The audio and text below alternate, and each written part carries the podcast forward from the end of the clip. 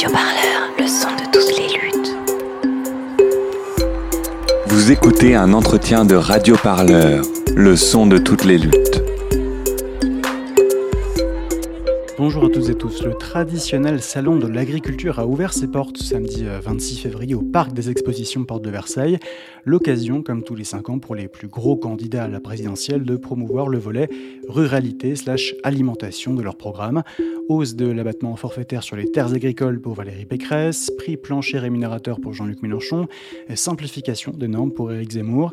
Alors que d'un côté 8 millions de Français dépendent de l'aide alimentaire pour se nourrir et que de l'autre près de 18% des agriculteurs vivent sous le seuil de pauvreté, les débats sur les questions de l'alimentation semblent davantage faire primer la forme que le fond. Des militantes et militants, ingénieurs, sociologues s'organisent depuis quelque temps pour envisager de nouveaux modes de fonctionnement de cette filière avec un point de vue anticapitaliste, avec euh, notamment la proposition de créer une sécurité sociale de l'alimentation. Euh, c'est le sujet central du livre dont nous allons parler aujourd'hui, paru début janvier aux éditions Riot, Régime général pour une sécurité sociale de l'alimentation, avec euh, une des autrices, Laura Petersel. Bonjour. Bonjour. Vous êtes membre du, vous êtes militante et vous êtes membre du réseau, euh, euh, vous êtes membre du réseau Salariat, une, association d'éducation populaire qui s'appuie euh, énormément sur les travaux de l'économiste Bernard Friot. On va avoir l'occasion d'en reparler. Avant de se plonger dans le cœur du sujet, on a une petite habitude à la radio parleur pour démarrer nos entretiens. Est-ce que vous pourriez nous parler d'un événement ou d'une expérience qui vous a façonné, qui a façonné votre engagement politique et qui vous a poussé à agir? Euh, oui, alors j'ai plein de choses qui me viennent en tête, euh, plus ou moins anecdotiques. Euh, mais là, ce que j'aurais envie de partager, c'est peut-être une expérience relativement récente. On a je travaille dans le secteur associatif, et là, la dernière asso dans laquelle j'ai travaillé, c'est une grosse association caritative. Dans laquelle on a monté une section syndicale avec bah, le syndicat dont je fais partie, donc Sud. en l'occurrence, c'est ASSO le syndicat, puisque c'est le monde associatif. Et on a monté une nouvelle section syndicale, surtout portée par des femmes, des femmes jeunes. Et ça a eu un effet assez détonnant dans le paysage de cette association, et notamment par rapport aux autres syndicats qui, bien que essentiellement composés de femmes, étaient tenus et est toujours d'ailleurs tenue par des hommes. Et nous, on était des, enfin, on est toujours des femmes relativement jeunes à se retrouver déléguées syndicales, élues représentantes du personnel et à causer d'égal à égal, en tout cas essayer de causer d'égal à égal avec le DG, le DRH, tout ça bien sûr des messieurs. Et, et pour moi, ça a été c'était pas forcément une expérience nouvelle. Par contre, ça a été extrêmement réjouissant de voir les, les copines, les camarades femmes habituées à être sur des tâches d'exécutante des métiers non cadres, enfin en bas de l'échelle quoi. Mmh. Ce petit à petit oser prendre la parole, oser s'affirmer dans les espaces, voilà, les réunions du personnel, les espaces syndicaux et oser bah ouais porter une, une, parole quoi et forte du collectif en fait et du travail collectif. Bon, voilà. Alors, vous deviez travailler avec euh, Kevin Sartenay, qui a également co-rédigé donc avec vous l'ouvrage dont on va parler aujourd'hui, Régime général pour une sécurité sociale de l'alimentation. Euh, comment s'est fait votre rencontre et surtout comment est-ce qu'elle, pourquoi est-ce qu'elle s'est orientée vers cet ouvrage? Alors, Kevin et moi, on s'est rencontrés euh, à Réseau Salariat. et enfin, oui, essentiellement à Réseau Salariat parce qu'on est tous les deux militants dans cette association. Et sur le, thème précis de l'alimentation, euh, Kevin, en l'occurrence, il est paysan. Euh, donc, euh, c'est un sujet qui est au cœur de son activité professionnelle militante depuis très longtemps. Moi, c'est pas du tout le cas. Moi, c'est plus, j'y suis arrivée plutôt ces dernières années par des rencontres et, des, connaissances qui bossaient dans le milieu paysan et puis bah, clairement la, la, rencontre avec Kevin aussi et donc je me suis intéressée à ce sujet à travers des rencontres en fait. Et cette idée de sécurité sociale de l'alimentation, euh, à l'origine, elle est, elle est portée par des gens qui sont extérieurs à Réseau Salariat, euh, mais des gens dont je suis proche et qui euh, ont dit s'appuyer sur les travaux de, Bernard Friot, sur les travaux de Réseau Salariat. Et j'ai trouvé l'idée extrêmement enthousiasmante. Kevin aussi de son côté, et donc on a tous les deux bossé au sein de Réseau Salariat à s'approprier cette idée-là, à la déployer avec les thèses de Réseau Salariat. Et de fil en aiguille, une copine de Réseau Salariat aussi, Anaïs Angelbert, qui, qui a sa, une petite maison d'édition, Riot Édition, nous a proposé et même tanné pour écrire un livre sur le sujet, parce qu'au début, avec Kevin, on n'était pas chaud, on se sentait pas forcément légitime. Et puis, au bout d'un an d'amicale pression, on s'est jeté dans le bain en se disant ouais, que quand même, on avait envie de dire plein de trucs là-dessus et, et que ça valait le coup d'essayer. Voilà. Alors justement, quand on pense à l'alimentation, on pense souvent à l'angle anticapitaliste assez logiquement, mais on ne pense pas forcément à l'angle et aux questions féministes et décoloniales que ça pose. Pourquoi est-ce que l'alimentation, c'est profondément, ça pose profondément des questions décoloniales et féministes? Oui, merci pour cette question parce que en effet, ça nous tient vachement à cœur. Euh, alors la question féministe, en fait, elle est, c'est finalement assez évident. C'est qui a la charge de nourrir les autres? Qui et depuis tout temps, hein, c'est qui s'occupe de de préparer à manger, de faire les courses, de de nourrir les autres, parce que ça, en fait, tout ça, ça relève du care, en fait, du soin aux autres. Et ça, c'est les tâches qui sont traditionnellement et toujours aujourd'hui dévolues aux femmes. Et, et, donc, ça reste en fait dans le giron structurel des femmes, quoi. Et c'est du travail qui est complètement invisibilisé. aussi bien que voilà et bon donc surtout dans les au niveau des foyers, dans le foyer, mais même quand c'est au niveau professionnel, en fait, c'est bien souvent des tâches qui sont hyper dévalorisées. les, Et du coup, et d'ailleurs, quand on regarde sur toute la filière alimentation, donc que ce soit en matière de production agricole, de transformation, de distribution de la nourriture, en fait, ou dans la restauration, en fait, il y a énormément de femmes qui bossent dans ce domaine et elles sont toujours sur les postes et les métiers les plus dévalorisés, les moins reconnus économiquement, socialement. On a par exemple, c'est l'imaginaire de la caissière, hein, enfin voilà, par exemple. Mmh. Et pour le côté décolonial, bah ça c'est hyper intéressant aussi parce qu'en fait, la colonisation, c'est l'expansion, enfin c'est l'invasion par les riches des des pays euh, euh, autour et, et, donc et donc la mise en esclavage, la soumission en esclavage et même, même l'extermination des, des, peuples qui occupaient ces, ces terres-là. Et en fait, l'objectif premier, c'est cultiver, c'est planter, c'est déployer en fait de l'agriculture, quoi. Mmh. Et, et, notamment, on, dans, dans, le bouquin Régime général, on s'appuie beaucoup sur l'exemple du sucre. Et en l'occurrence, en plus, en étant français, moi, on est tous les deux français, on a quand même aussi les Antilles. Euh, qui est un mmh. exemple hyper fort euh, de ce rapport à la, nourriture, à l'alimentation, avec euh, l'image de, du régime de bananes notamment, enfin des bananes quoi. Et, vous avez un, le livre est intéressant parce qu'il est ponctué de, petites anecdotes, alors ce soit les vôtres, soit celles de, vos amis. Il y en a une particulièrement que je trouve intéressante.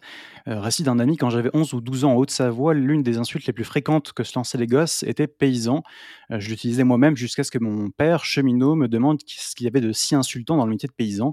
Euh, ce jour-là, j'ai appris que mon grand-père paternel était paysan. Pour moi, il était juste vieux et retraité. Je ne m'étais jamais posé la question de son passé pour cause. Il avait été salarié agricole toute sa vie, il n'avait pas d'exploitation. En fait, on on a complètement perdu de vue de ce que signifiait le mot paysan. C'est quoi l'agriculture paysanne, si vous deviez donner une définition? Tel que nous on comprend, euh, l'agriculture paysanne, c'est vraiment à l'origine une agriculture vivrière. Donc l'idée, c'est de dire en fait comment euh, je me nourris et comment on se nourrit, puisque l'être humain, c'est un être sociable et on fonctionne en groupe, en collectif. Et d'ailleurs, faut pas se leurrer, hein. aujourd'hui en France, on a perdu du ce que c'est l'agriculture paysanne, mais au niveau international, ça reste le premier euh, métier au monde, hein, le, métier de paysan, et d'ailleurs le métier de paysanne, parce qu'en fait, c'est des femmes qui portent ça essentiellement.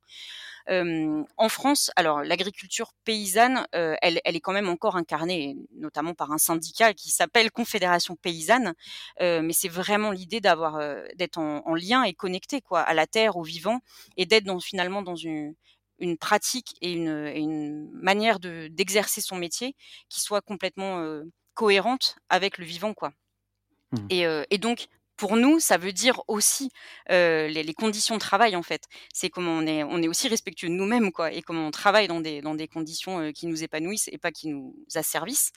bon, et au-delà de ça, et ce qu'on a essayé de, de dire dans le bouquin, c'est qu'on pense qu'il y a une culture paysanne, euh, que la, paysannerie à travers les siècles euh, et à travers les territoires, en fait, c'est aussi euh, une, bah, en fait, c'est une classe sociale. D'ailleurs, Marx, il, parle de la classe paysanne, hein, et, c'est une transmission de savoir énorme. Et en fait, ça, et c'est une tradition orale essentiellement. Et ça, c'est des choses qu'on a beaucoup perdues. alors, on, les occidentaux, ont la France. Voilà, je n'irai pas plus loin. Il y a beaucoup d'ouvrages là-dessus, mais c'est aussi comment on, on prend soin de cette culture-là et à ce qu'elle disparaisse pas complètement, parce que et là encore Kevin en parlerait beaucoup mieux que moi, mais c'est vraiment Enfin, c'est aussi la manière de se transmettre nos savoirs et, du coup de garder la main dessus. Quoi. Par exemple, pour un exemple qui fait lien avec le féminisme, c'est les questions d'avortement, les questions de contraception. Pendant longtemps, c'est les femmes qui se transmettaient ce savoir-là de femme en femme avec les plantes. Et, euh, et puis euh, au fil du temps, et je vous dirai pas le, con parce que je vais dire une connerie, mais euh, les mecs ont pris le pouvoir, ont pris, ont pris le savoir et ont pris le pouvoir, et du coup le, c'est devenu interdit, illégal de pratiquer l'avortement ou la contraception par les plantes et, et, et par les femmes. Et du mmh. coup, c'est évidemment le contrôle des hommes sur le corps des femmes. Voilà, c'est un exemple.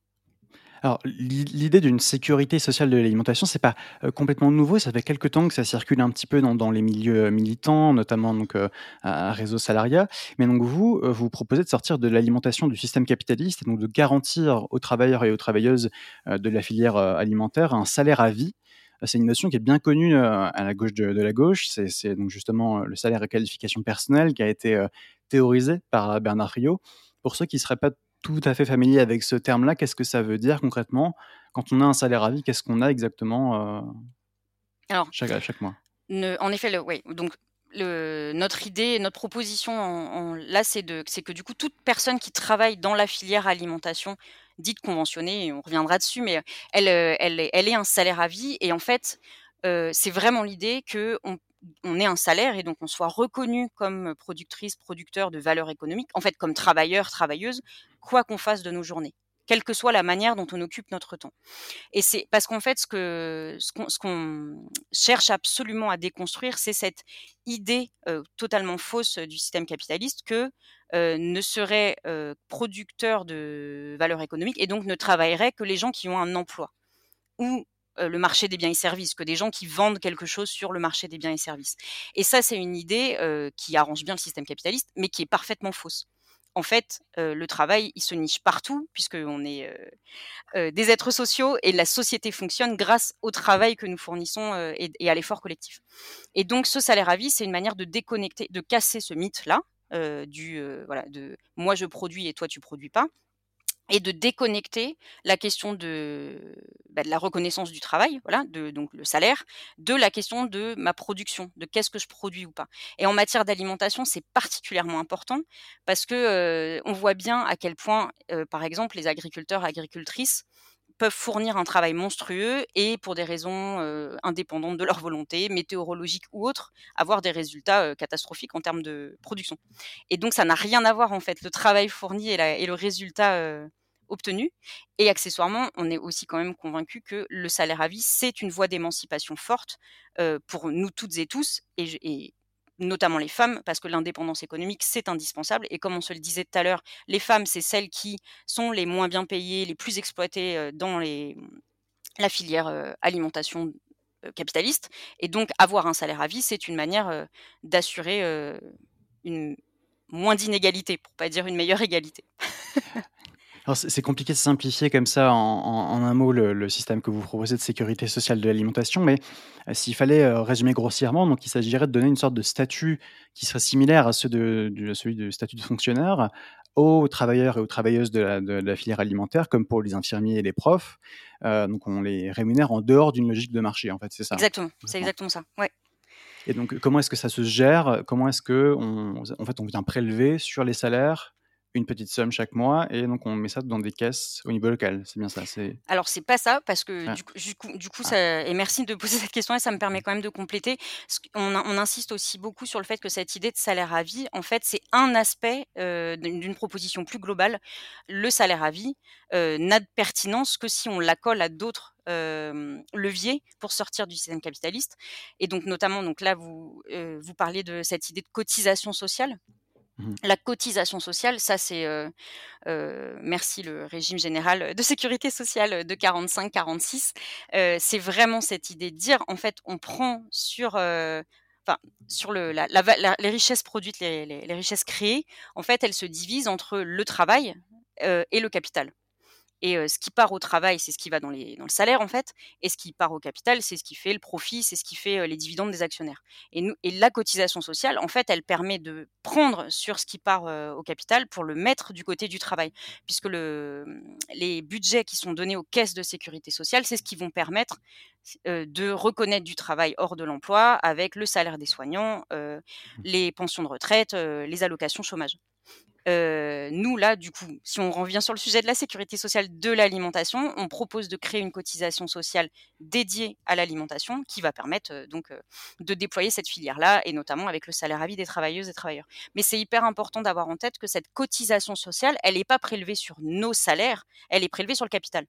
Mmh. Et ça, dans la construction historique de la sécurité sociale, on a tendance à vachement se faire avoir avec cette histoire de cotisation sociale parce que elle est calculée sur le salaire la cotisation sociale. Du coup, ça nous donne l'impression que c'est un acte individuel, que c'est moi, Laura, qui suis salariée, qui cotise, et donc quelque part, euh, qui serait dans ma grande générosité, j'abonderais les caisses de sécu.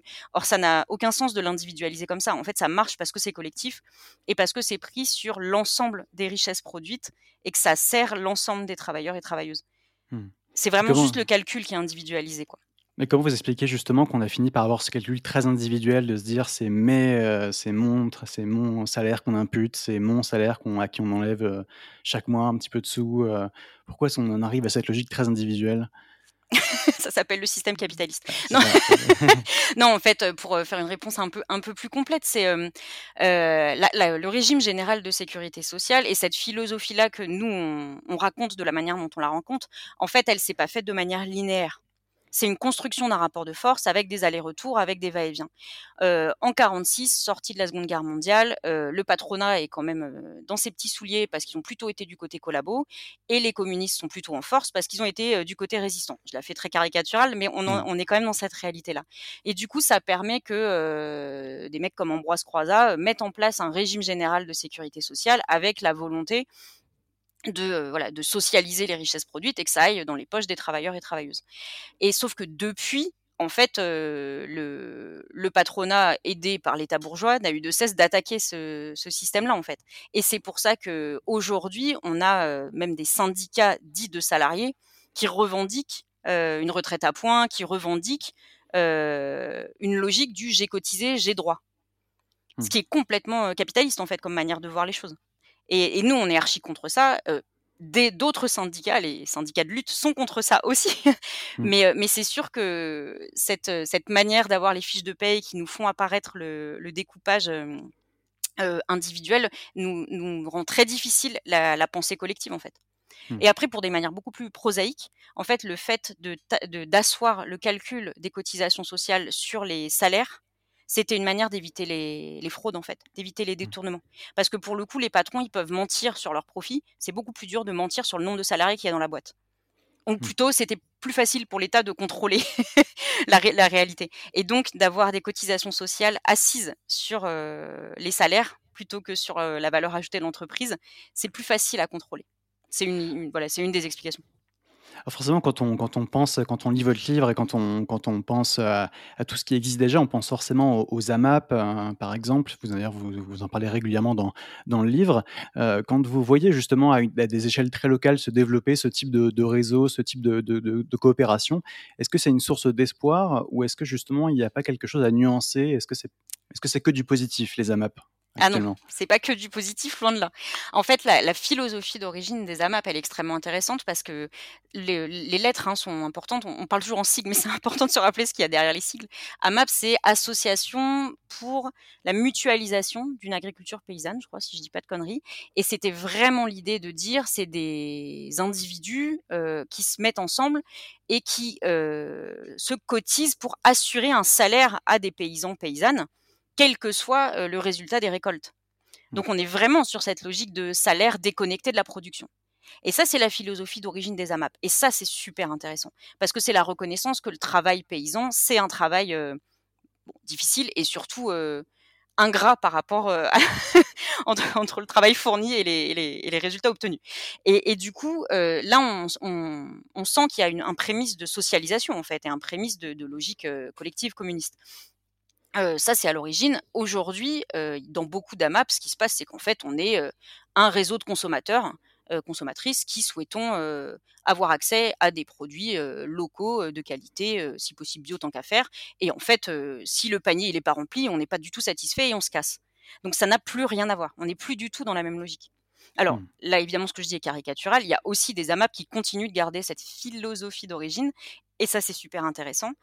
Et par rapport à la question de quel regard porter là-dessus, c'est comment aussi on se leurre pas sur toutes ces initiatives locales qui sont pleines d'espoir. Hein. Je pense que c'est aussi hyper important d'activer ça, mais qui elles concernent, qui elles touchent?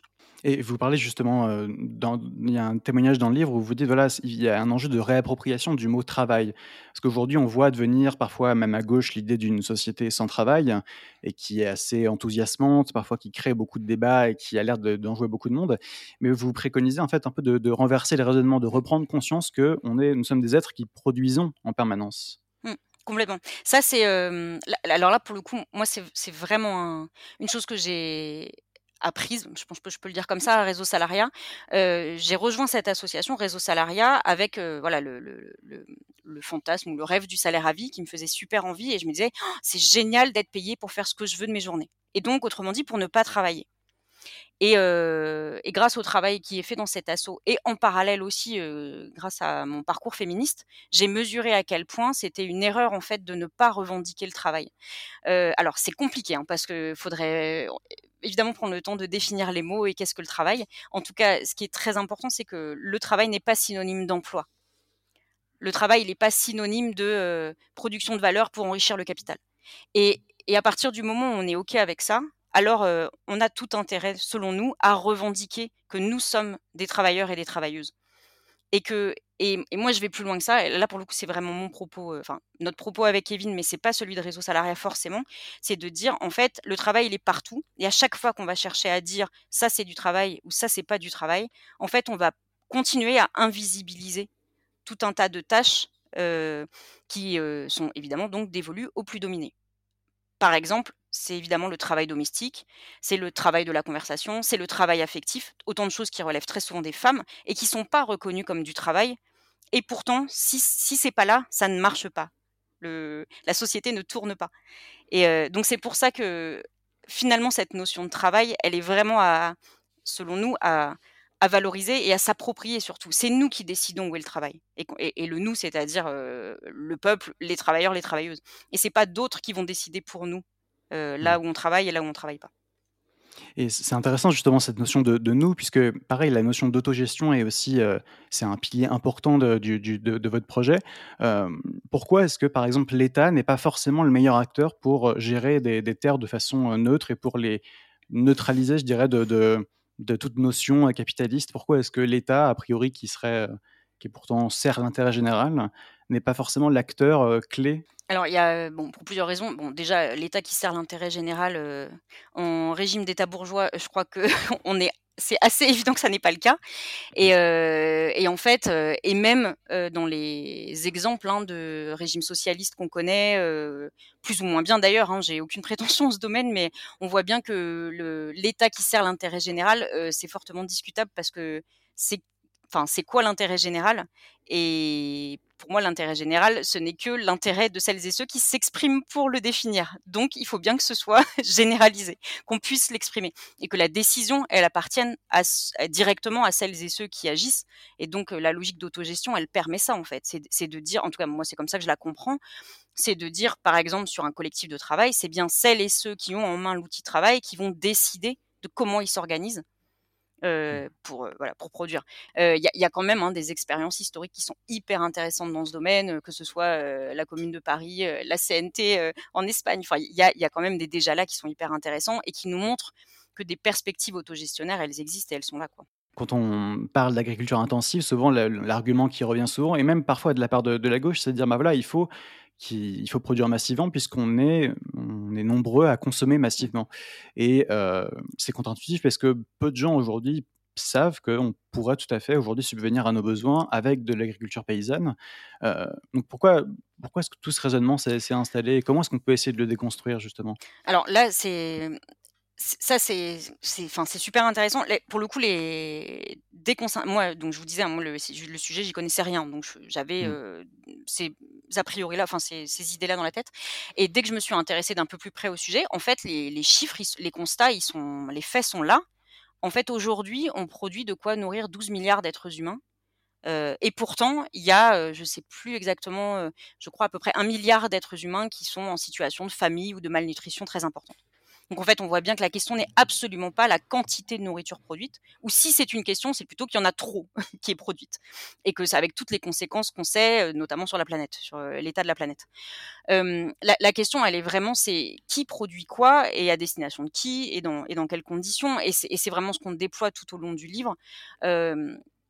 cette question de euh, pourquoi l'agriculture paysanne est mise de côté au profit d'une agriculture intensive, c'est parce que ça sert le système capitaliste. Bon, et mmh. accessoirement aussi colonial. Mais c'est, enfin, mais c'est, mais c'est d'abord et avant tout parce que c'est une logique capitaliste de produire encore et toujours plus pour vendre encore et toujours plus et faire plus de profit. Et quand même, c'est important aussi de, le redire. Hein, aujourd'hui, l'agriculture paysanne, c'est ce qui nourrit 70% des êtres humains sur cette planète. Enfin, malheureusement, le monde est dominé économiquement et donc politiquement par les multinationales qui, et donc notamment dans notre sujet, qui organisent la transformation et la distribution de nourriture dégueulasse, ultra transformée et qui nous empoisonne. Mais n'empêche que 70% des êtres humains de cette planète continuent à se nourrir par l'agriculture paysanne. Donc c'est, là encore, c'est la construction du récit capitaliste en fait, c'est un récit. Enfin, c'est voilà. Mais justement, est-ce que c'est pas aussi un, marqueur d'espoir de se dire que si 70% fonctionnent en, agriculture paysanne, ça veut dire que potentiellement ce genre de système de sécurité sociale pourrait être un système qui serait mis à l'échelle mondiale, ou en tout cas qui serait mis à l'échelle de plusieurs pays? Est-ce que c'est quelque chose auquel vous avez réfléchi, ou est-ce que c'est une perspective que vous vous, vous envisagez Complètement. Complètement. Alors on est là-dessus pour nous c'est extrêmement important de ne pas oublier ça, de ne pas s'enfermer dans les frontières nationales parce que la lutte elle est internationaliste ou elle l'est pas. Enfin, elle c'est vrai depuis longtemps et, et aujourd'hui ça l'est peut-être encore plus que jamais. Et sur le sujet de l'alimentation précisément, ça, on voit bien ce qu'il y a dans nos assiettes, c'est le résultat de la globalisation. et donc en fait la, transformer en, radicalement la, filière, c'est ne peut pas se faire à une échelle, enfin en tout cas, on en est convaincu, ne peut pas se faire que à une échelle nationale mmh. ou locale. Ça, veut dire en fait asseoir un rapport de force qui se joue auprès de multiples acteurs qui vont être à travers le monde en fait. après, de là à dire, on sait exactement comment faut faire. Non, mmh. on n'a pas cette prétention. mais, mais, mais d'ailleurs, c'est hyper intéressant. Là encore, hier, Mediapart a sorti tout un dossier sur l'industrie du poulet et qui montre très bien comment c'est un acteur néerlandais qui s'implante en France pour aller vendre, je sais plus dans quel pays. Enfin, en fait, voilà. Donc le système capitaliste a aucun mal, lui, à franchir les frontières. Donc a priori, il n'y aurait aucun mal à ce qu'un un système comme le vôtre que vous proposez puisse aussi, aussi franchir d'autres frontières. Exactement. Mais en, quoi est-ce que dans un système non capitaliste, avec cette sécurité sociale de l'alimentation, on pourra sortir de cette logique de, malbouffe? En fait, la, question c'est c'est quoi la malbouffe? Donc la malbouffe, c'est a priori de la nourriture qui nous qui nous fait du mal au niveau de la, santé, quoi. de, la santé humaine. si on est dans une logique de, donc de sécurité sociale de l'alimentation, ce que ce qu'on prône nous, c'est que du coup les décisions sur qu'est-ce qui va être produit dans quelles conditions, elles se prennent à l'échelle des caisses, elles se prennent dans les collectifs de travail autogérés, et donc avec l'objectif de servir l'intérêt général. Mmh. Et qui a intérêt à produire de la nourriture qui nous fait du mal? Mmh. A priori, si c'est pas pour des raisons de cupidité, si c'est pas pour des raisons de profit, alors ce serait dans, pour, avec quelle raison quoi? Mmh. Donc il y a donc voilà, c'est, je sais pas si ça répond à la question. je, vois.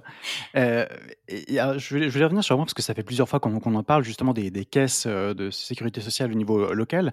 Euh, vous l'abordez, vous abordez un thème un peu assez crucial quand même dans, quand on est exploitant agricole, c'est l'investissement. Et vous le dites dans les milieux anticapitalistes, quand on parle de ce mot-là, c'est un peu un mot sale qu'on n'ose pas trop employer. C'est un peu comme entreprendre, c'est, ça fait partie du langage un peu libéral. Mais pourtant, quand on démarre, on a besoin d'investir pour, pour produire. Comment est-ce que vous proposez que les agriculteurs puissent investir grâce à ces caisses-là? Comment est-ce qu'elles fonctionneraient?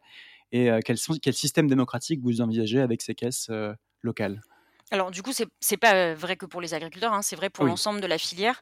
Mmh et notre idée, c'est que du coup, la, cotisation sociale fléchée sécurité sociale de l'alimentation, elle permet d'abonder des fonds aux différentes caisses de sécurité sociale de l'alimentation, et que ce soit ces caisses qui aient du coup une ligne budgétaire dédiée à l'investissement pour permettre sur leur territoire de déployer des collectifs de travail qui respecteraient les critères posés par les caisses, par le régime. Et, et, du coup, ça veut dire que ce seraient des collectifs de travail qui candidateraient, en fait, qui feraient des demandes de subventions. Mmh. c'est d'ailleurs déjà ce qui se passe aujourd'hui. bon, alors du coup, on prend souvent l'exemple agricole et c'est chiant parce que c'est pas le seul. Mais, mais c'est en fait, mais d'ailleurs, non, mais on peut prendre un autre exemple. Quand un, un magasin ou un restaurant veut ouvrir ou une usine de transformation, en fait, ils vont voir des banques et ils font des prêts. Donc en fait, ils construisent un dossier, ils présentent un dossier. Alors, en l'occurrence, c'est pour s'endetter. Là, nous, ce qu'on propose, c'est que ce soit dans un cadre de subvention, où du coup, ce soit la collectivité qui supporte le risque et pas, la, et pas les, mmh, le collectif de travail tout seul.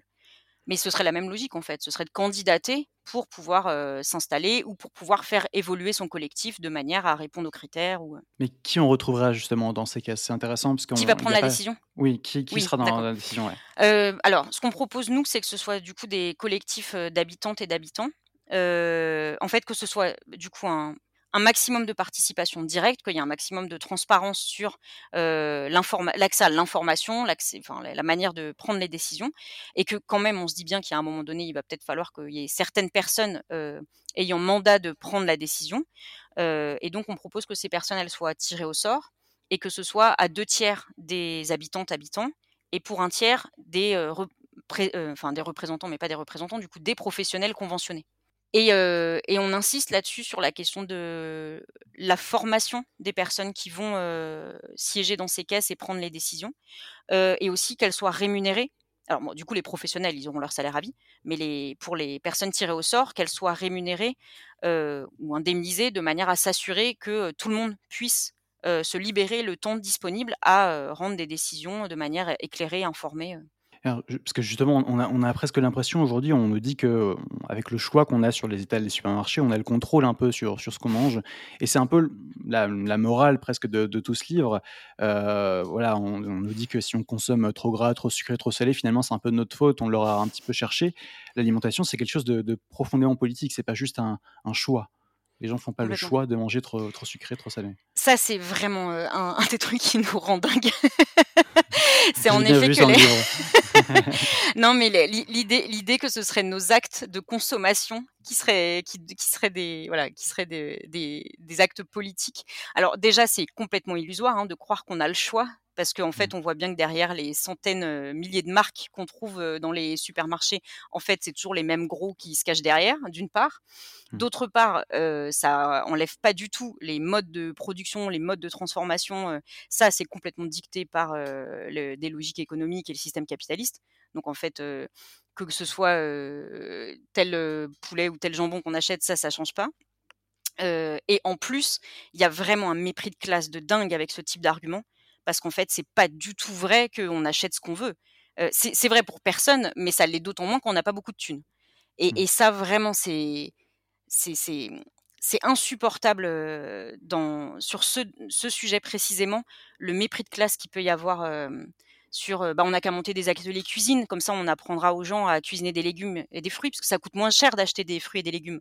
Et, et c'est vraiment, ça fait preuve d'une méconnaissance crasse de c'est quoi vivre avec des conditions de vie dégradées, avec peu de budget et surtout avec peu de temps disponible. Et il y a mmh. aussi ce rapport au temps. En fait, un des mmh, leviers du système capitaliste, c'est de nous broyer et, de, et en fait de nous voler notre temps. Et en fait, plus on exploité et moins on a de temps disponible. Donc c'est voilà, et c'est faire fi de tout ça en fait que de croire que, que tout se joue au niveau de la consommation. Et effectivement, vous l'avez, vous l'avez souligné, il y a, on a tendance à oublier qu'entre les céréales que récolte l'agriculteur et le consommateur qui va manger à la fin, en bout de course, il y a des étapes de transformation, de distribution. Et c'est même à cet endroit précis, et vous le dites, qu'il mmh, y a tous les enjeux de pouvoir qui sont, qui sont présents.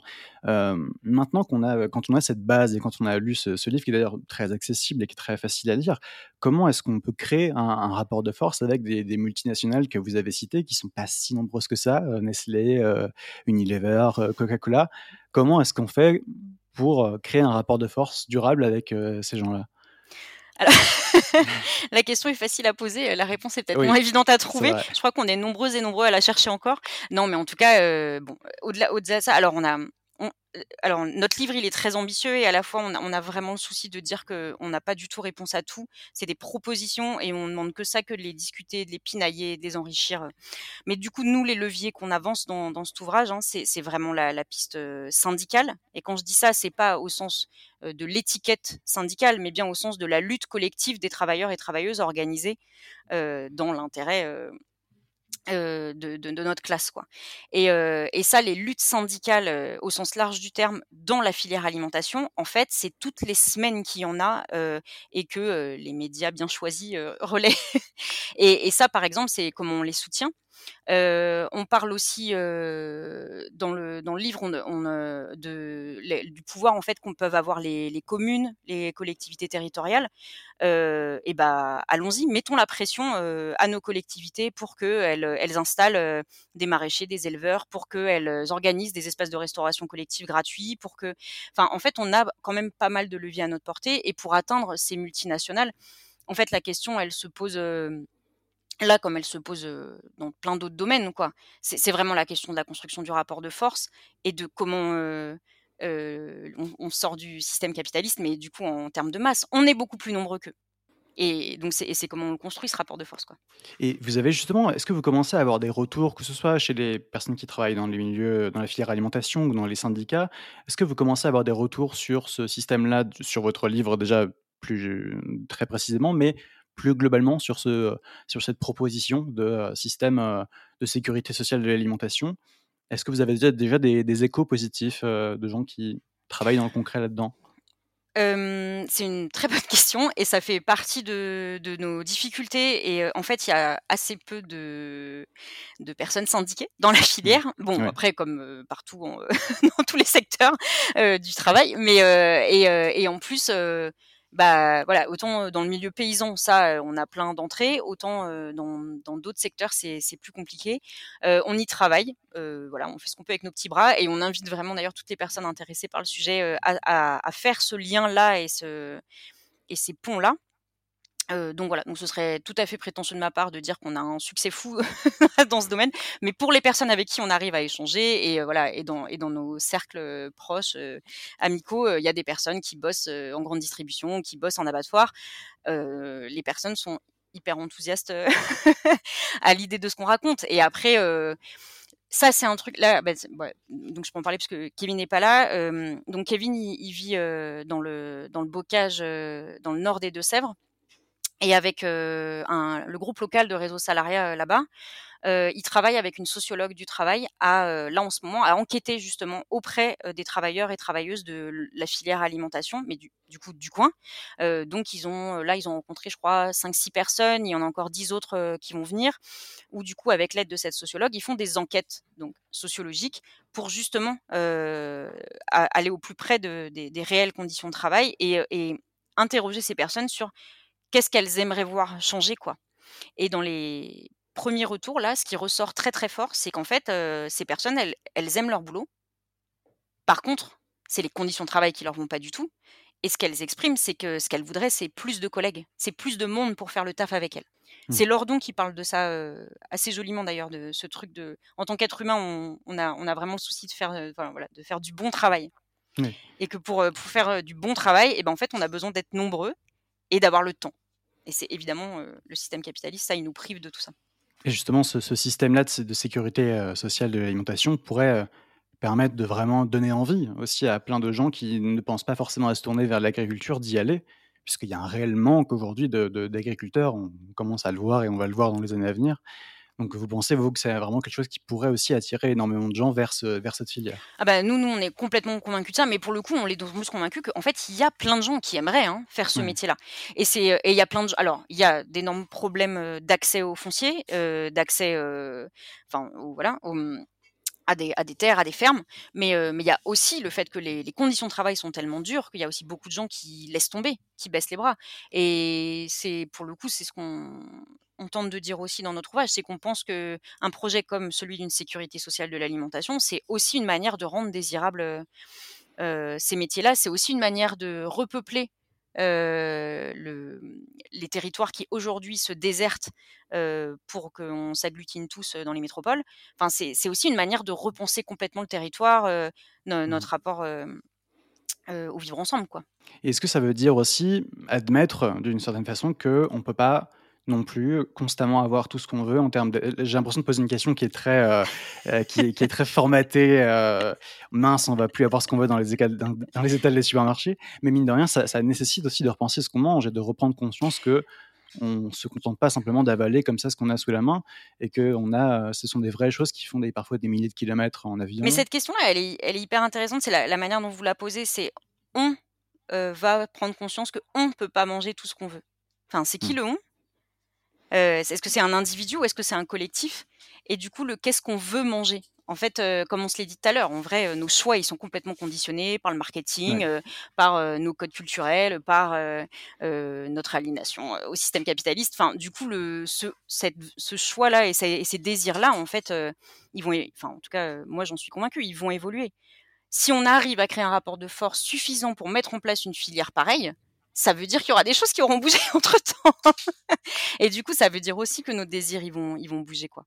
Et encore une fois, si le on, c'est bien un nous collectif, alors de toute façon, ça va être le résultat de discussions, de compromis, de Ah oui, ça c'est un point hyper important. Les rapports de force, ils vont pas disparaître avec ce qu'on propose. La conflictualité va pas disparaître. Par contre, elle va se jouer dans des espaces qu'on estime démocratiques parce que euh, équitable, égalitaire et, et, transparent. Et que du coup, les règles du jeu, elles seront accessibles à toutes et tous. Quoi. Oui, la, conflictualité n'est pas par essence quelque chose de, de, mal, entre guillemets. C'est quelque chose qui permet justement de faire advenir entre guillemets, soit des compromis, des discussions, de, véritables processus démocratiques. C'est ni bien ni mal, et en plus, c'est complètement mmh. intrinsèque euh, à l'être humain. À partir du moment où on vit à plusieurs, enfin, il y a forcément conflit. Mais effectivement, quand on, quand on lit le livre, en fait, on voit qu'il soulève énormément de questions, et où il n'y a pas forcément de réponse, mais ça invite énormément à, réfléchir aussi sur ce qu'on a, nous, envie de, ce, futur désirable qu'on a envie de construire. Euh, parce que je, à, vers la fin du, livre, vous citez comme ça pêle-mêle plein de questions qui restent ouvertes, notamment sur le salaire à vie. Est-ce qu'on aura plusieurs échelons de salaire Est-ce que ce sera un salaire unique? Comment est-ce qu'on récupère massivement les terres agricoles? Est-ce que les caisses locales auront un droit de regard sur, euh, sur l'organisation du travail? Si les gens qui, qui, nous écoutent se posent un peu toutes ces questions, comment est-ce qu'ils peuvent faire pour trouver éventuellement des, des réponses? S'ils ont envie de s'impliquer dans une association, dans un truc, dans un syndicat, comment est-ce qu'ils peuvent faire euh, Vers qui ils peuvent se tourner? Moment autopromo peut-être. Euh. J'ai beaucoup de blagues qui me sont venues en tête. Euh, pour répondre à cette question, je vais essayer d'y répondre sérieusement. euh, et ben, ils font comme nous, ils cherchent. Hmm. Et, euh, et, tant qu'à faire, on cherche, on cherche à plusieurs, on cherche ensemble et on tâtonne et, euh, et on va certainement aussi échouer. Et, l'échec, c'est un enseignement. Euh, bon, comme Kevin n'est pas là, du coup, je vais en parler à sa place. Mais Kevin, il est aujourd'hui très fortement investi dans une association qui s'appelle le Plat de Résistance, qui est une cantine à la ferme une cantine de lutte, un espace du coup à la fois bénévole et aussi salarié, qui travaille avec les producteurs et productrices du coin, qui fonctionne sur une base de prix libre. et où ils sont là notamment en ce moment très pris dans des questions de propriété. comment changer, transférer la propriété qui est aujourd'hui une propriété privée, pour aller vers une propriété collective. Donc, ils, notamment, ils se sont rapprochés de Antidote, qui est un fonds de dotation, qui, enfin une foncière, qui réfléchit à toutes ces questions-là et tout ça. Euh, voilà, en fait, ça c'est une manière de, clairement, de, là c'est un collectif qui est au travail, qui réfléchit et en même temps sur, avec quelque chose de très concret entre les mains, hein, qui est leur objet associatif. Euh, bon bah ils tâtonnent, euh, ils tentent des trucs, euh, des fois ils reviennent en arrière, des fois ils font trois pas en avant. et mmh. puis en avant ça veut dire quoi en fait? Et bon voilà, je donne cet exemple parce que c'est celui de Kevin et, et, voilà et comme il n'est pas là, je trouve important d'en parler, mais mais, mais je, je, pense que et pour la, la question de où trouver les réponses, on a, on a longtemps eu cette discussion, puis on l'a régulièrement avec les, personnes avec qui on échange autour du livre. bon, notre livre, c'est un livre, donc déjà en soi, il n'est pas accessible à tout le monde. En plus, on, a, voilà, on a énormément sourcé, notamment la partie constat, parce qu'en fait, on a essayé d'en dire un maximum en en aussi peu de pages que possible. Du coup, pour en savoir plus, il faut aller creuser. Et en fait, il y a énormément de littérature sur la partie constat. Sur la partie proposition, il existe aussi plein de choses et mais on est assez convaincu que, enfin, lire les livres, en fait, on va lire les livres que à partir du moment où il y a quelque chose déjà qui nous a animés, qui nous a mis en mouvement. Il faut d'abord que ça passe par les tripes, quoi, avant que ça mmh. passe par le cerveau. Remplir notre cerveau, c'est une manière de nous aider à conscientiser ce qui se passe dans nos tripes, quoi, en gros.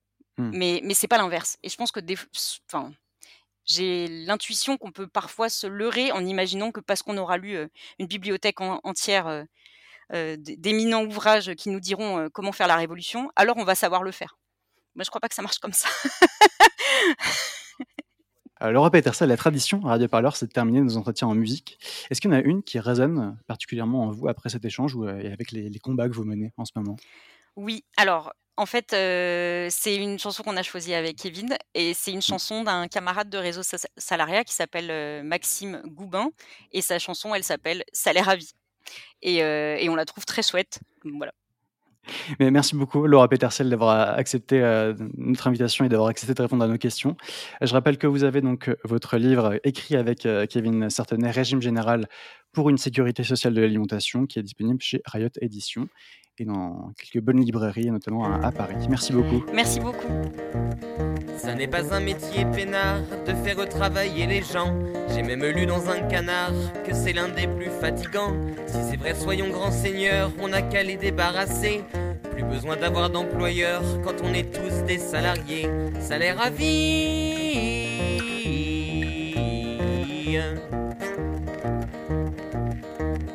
Relancer l'emploi, disent-ils à la télévision. Même sur les tracts des syndicats, c'en est une vraie religion. Moi, ce que j'aime, c'est le jardinage. Et pour ce qui est de jardiner, depuis que je suis au chômage, j'ai jamais autant travaillé. Salaire à vie.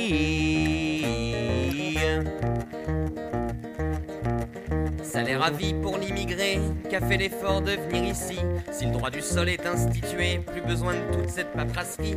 Et pour les travailleuses du sexe, puisqu'on nous dit que c'est leur choix, on verra combien il en reste avec 1500 balles par mois. Salaire à vie.